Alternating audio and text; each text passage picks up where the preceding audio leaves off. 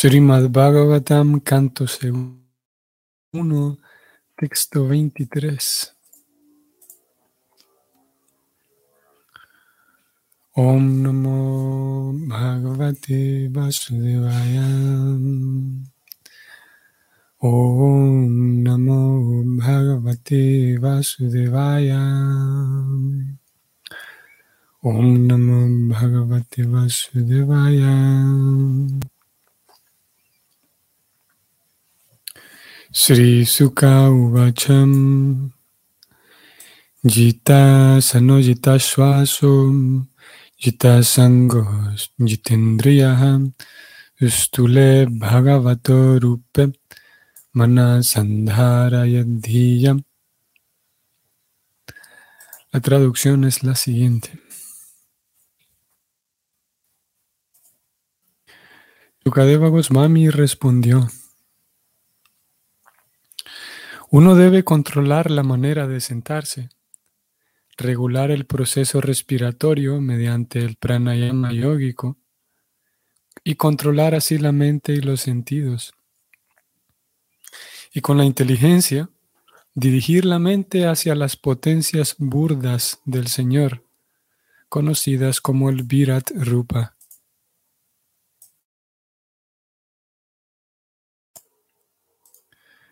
El comentario de Prabhupada es el siguiente.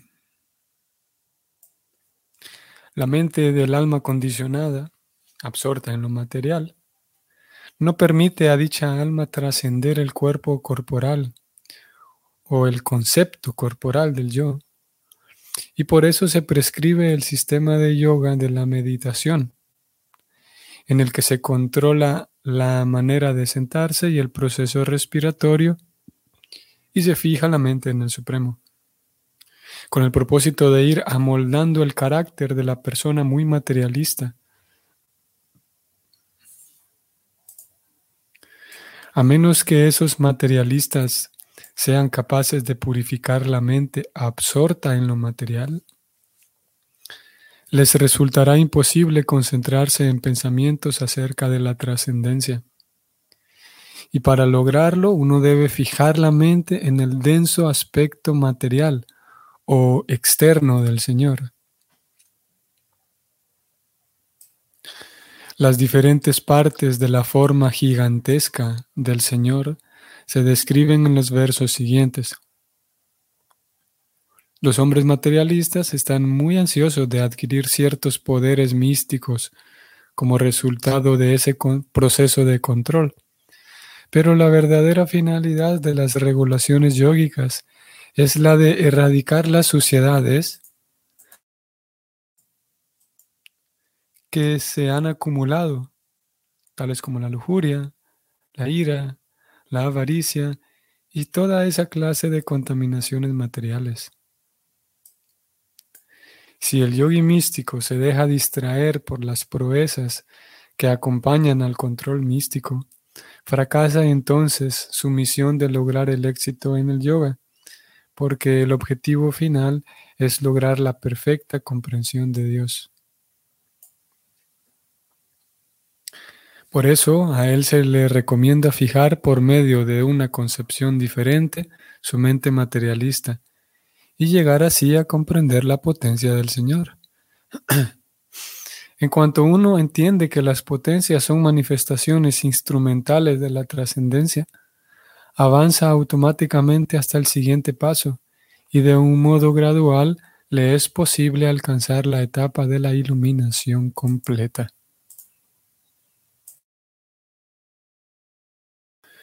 Muy bien, entonces em, ya aquí hemos iniciado con esta sección de versos en donde se va a responder a la pregunta de Parixit, cómo uno puede hacer de manera práctica para, para centrar su mente en, Dios.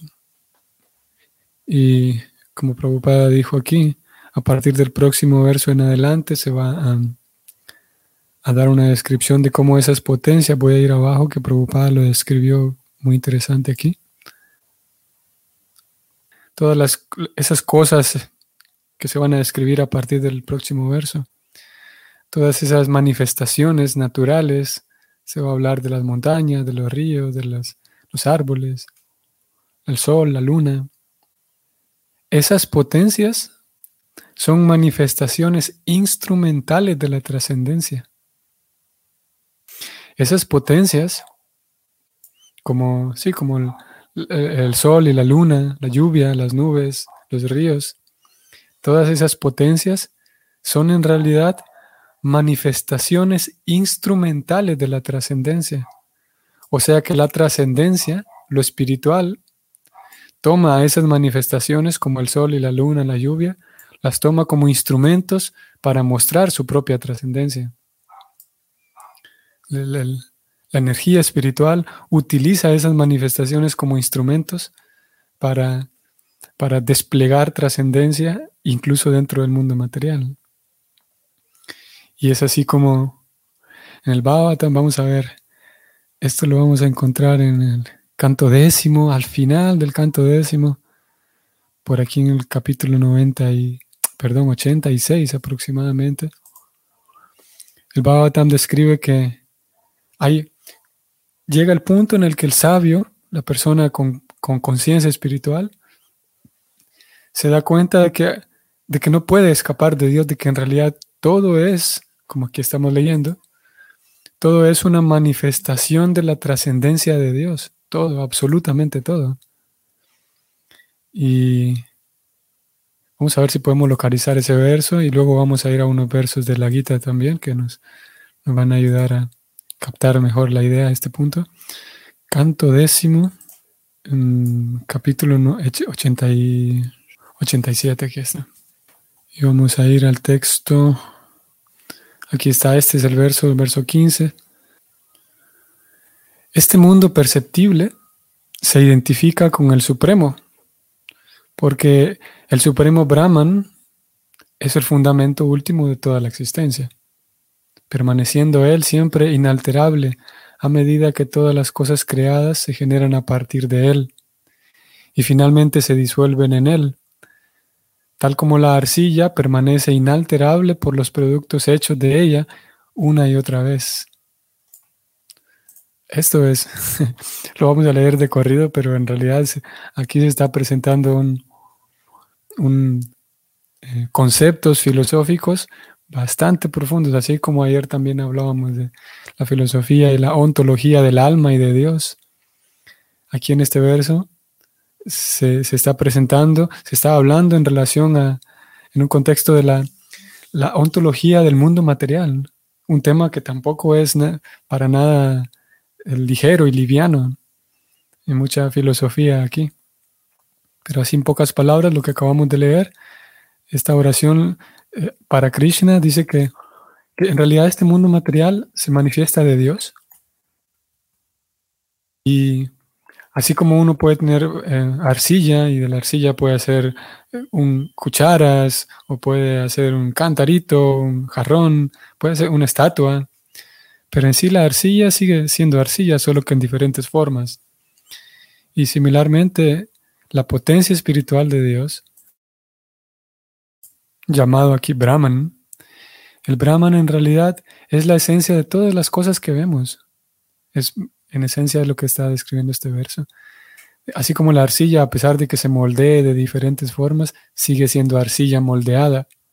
Y cuando se destruye el jarroncito y la estatua, esa arcilla volverá a ser lo que era o lo que siempre fue, que es arcilla. Similarmente, todas las cosas que vemos, absolutamente todo, eh, proviene y procede de Krishna, del Brahman, la potencia espiritual, y en realidad solamente es potencia espiritual eh, con diferentes formas, con diferentes formas y nombres, por lo tanto. No decimos una arcilla en forma de jarrón, un poco de arcilla en forma de vasija, un poco de arcilla en forma de estatua. Decimos una estatua, un jarrón, una vasija, una cuchara, a pesar de que todas sean, sean de arcilla o de barro. Y similarmente, absolutamente todo lo que nos rodea ya es, en realidad, siempre fue espiritual. Porque todo proviene de Dios y lo que proviene de Dios siempre es espiritual. La única diferencia es que nuestra percepción de las cosas, debido a que estamos condicionados se nos define como almas condicionadas, entonces eh, nuestra percepción nos hace tener la idea de que estamos distantes de Dios, estamos separados de Él. Y esto es lo que veníamos a buscar puntualmente. Sigo leyendo de este verso. Así, es solo hacia ti, Krishna, que los sabios védicos dirigen todos sus pensamientos, sus palabras y sus actos. Después de todo, ¿cómo pueden los pasos de los hombres dejar de tocar la tierra en la que viven? Aquí claramente hay un, hay un comentario, hay un significado a este texto que, es extenso, todos estos textos que son oraciones a Krishna. Eh, cada uno de estos textos tiene un comentario bastante extenso porque el tema es intrincado, el tema es, es complejo, que es la ontología, o sea, de dónde proviene el mundo material. Y, y este capítulo se titula capítulo 87 del canto décimo, las oraciones de los Vedas personificados. En realidad es un tema muy fascinante. Y entonces vamos de vuelta al texto 15, que decía, después de todo, ¿cómo es posible que los pasos de una persona nunca toquen la tierra mientras camine? O sea que a donde sea que uno camine, ya sea que se pare sobre una rama seca, se pare sobre un árbol, se, se pare sobre... Donde sea que uno camine, indudablemente siempre estará en contacto con la tierra, a pesar de que uno esté calzado, a pesar de que uno camine sobre algún material que es eh, denominado entre comillas artificial. Pero donde sea que uno se pare, siempre hay tierra, uno está ya sea que no esté directamente sobre la tierra, pero aquel otro objeto sobre el cual uno se está parando, en fin de cuentas descansa en la tierra, todo descansa en la tierra. No es posible caminar sin tocar la tierra. Y similarmente, no es posible que a donde sea que vayamos, en cualquier etapa de la vida que nos encontremos, no es posible salirse de Dios. Todo el tiempo estamos en Dios. Todo el tiempo estamos eh, eh, contenidos en la en medio de la energía de Dios. Y debido a que la, naturaleza absoluta indica que el energético, y eso lo acabamos de leer un par de versos atrás, el energético y la energía son idénticos. Por lo tanto, yo estoy todo el tiempo dentro de la energía de Dios, dentro del Brahman, por lo tanto todo el tiempo estoy en Dios. El detalle es que todo esto es teórico, ¿no? Todo esto es la, teología y la ontología una descripción más bien, eh, sí, filosófica de la vida. Y la cosa está de que mientras el estudiante progresa, mientras ejecuta aquellas actividades principalmente con una actitud de servicio, entonces aquella teoría se va volviendo una realidad en el corazón. Es únicamente por kripa, por prasadam, por la gracia de Dios, por la misericordia de Dios, que entonces uno puede llegar al punto de vivir esa, esa realidad, vivir esa teoría de que todo el tiempo estoy en Dios.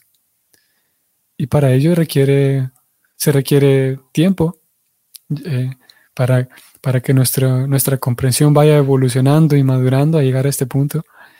Y aparte de que se requiere tiempo, se requiere esfuerzo. Preocupada. Vamos a ir ahora sí para ir viendo esto en la guita.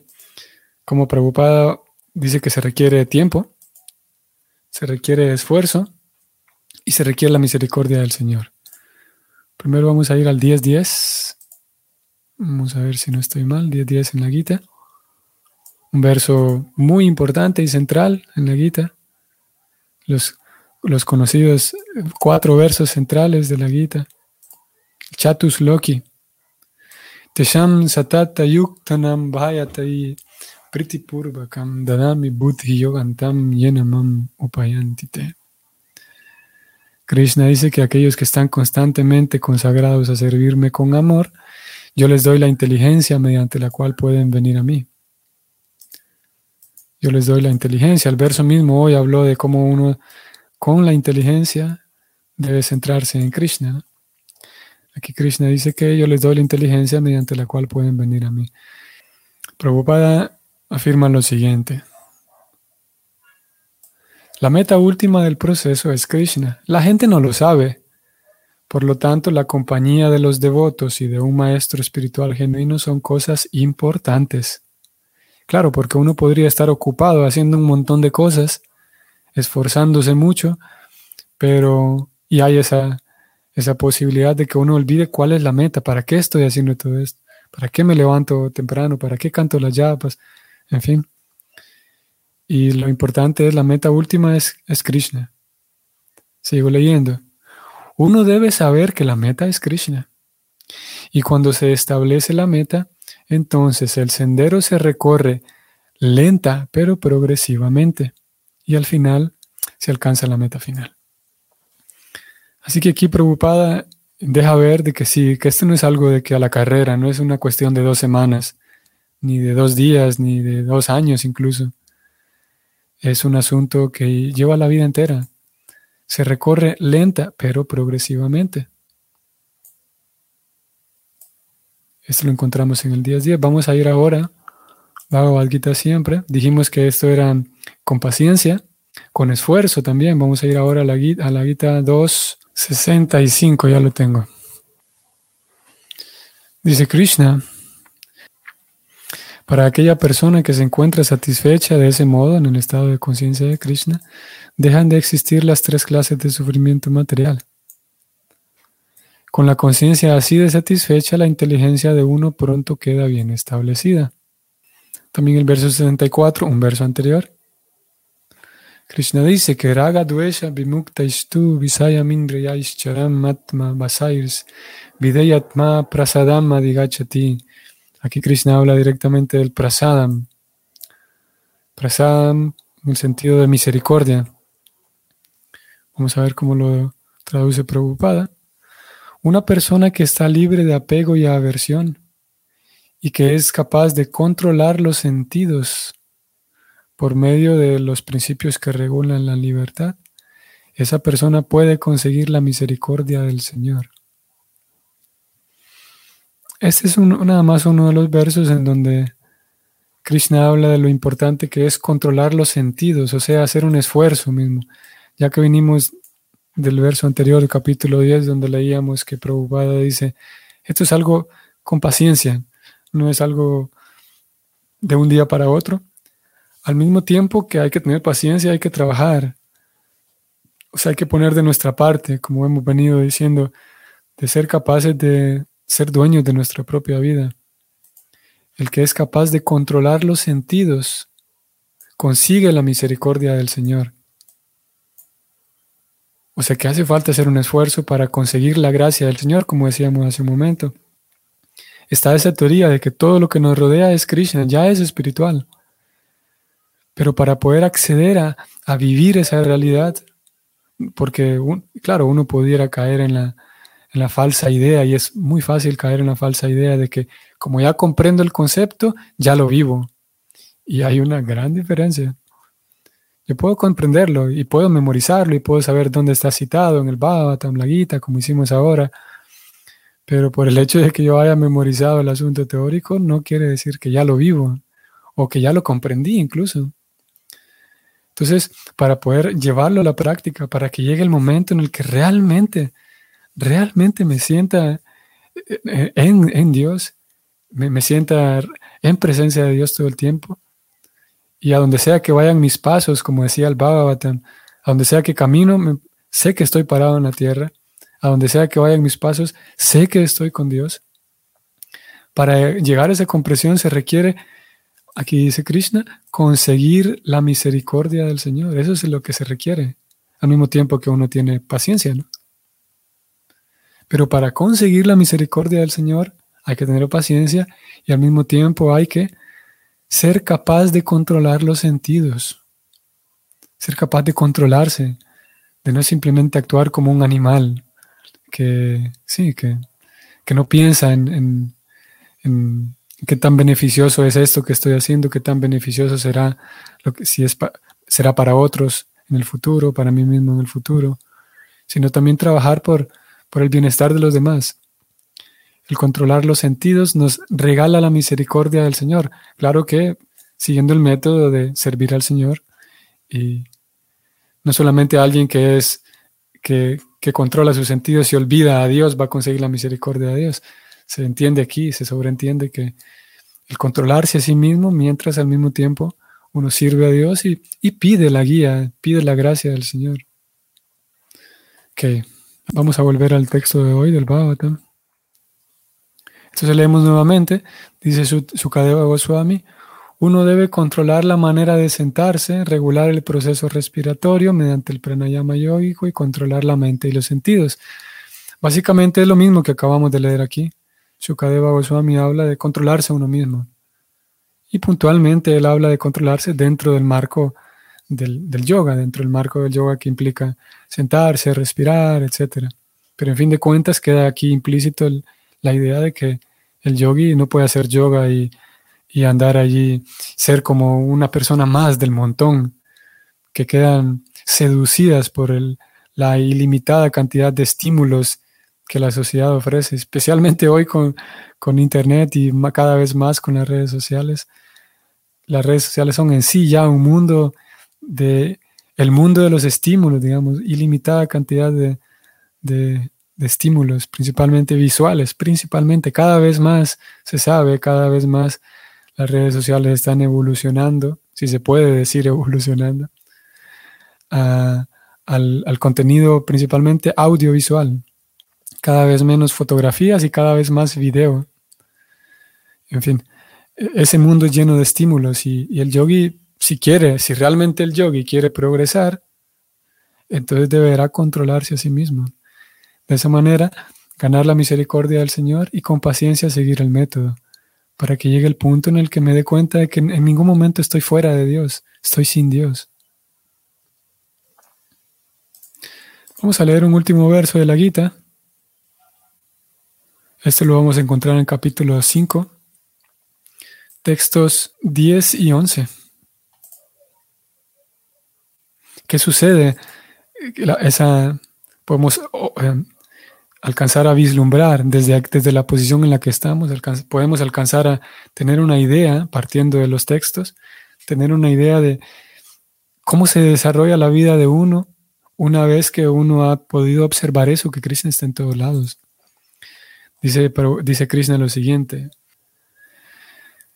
Aquel que ejecuta su deber sin apego, entregándolo los resultados al Señor Supremo, no lo afecta la acción pecaminosa, tal como a la hoja del loto no la toca el agua.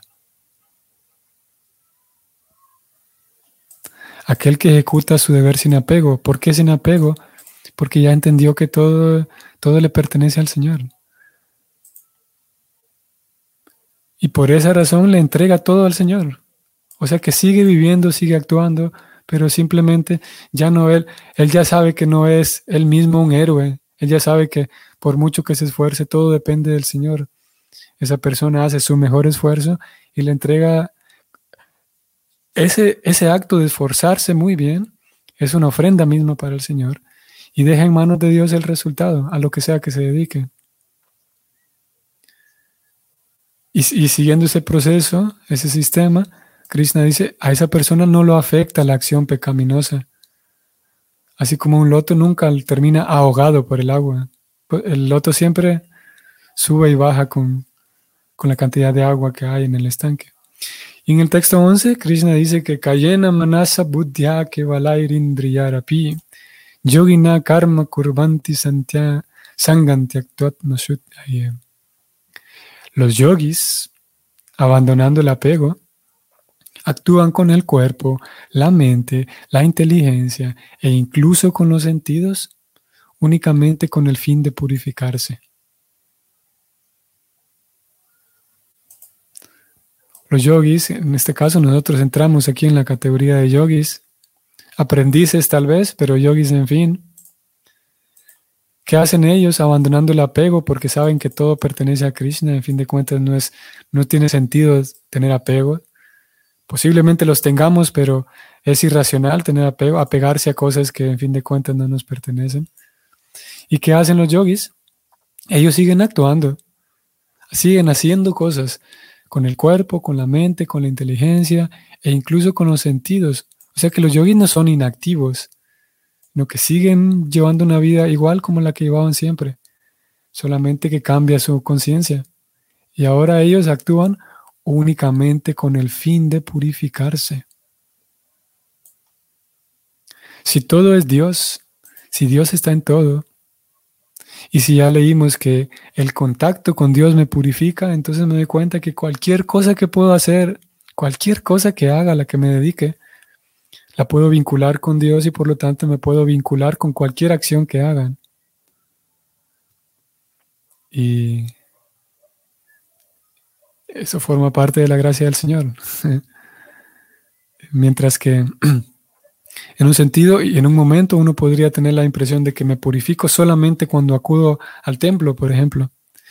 Y lo cierto es que en una etapa inicial es necesario que veamos esa distinción de cómo el templo tiene una, una, potencia purificadora distinta. Sin embargo, conforme va avanzando y evolucionando la, la conciencia, uno se da cuenta que donde sea que me encuentre, puedo llevar a cabo el proceso purificatorio, porque todo es Dios y puedo estar en contacto con Dios en el acto de ofrendarle todo a Él, ofrendarle mis esfuerzos. Y de esa manera queda detrás, queda muy atrás el concepto de que esto es una religión.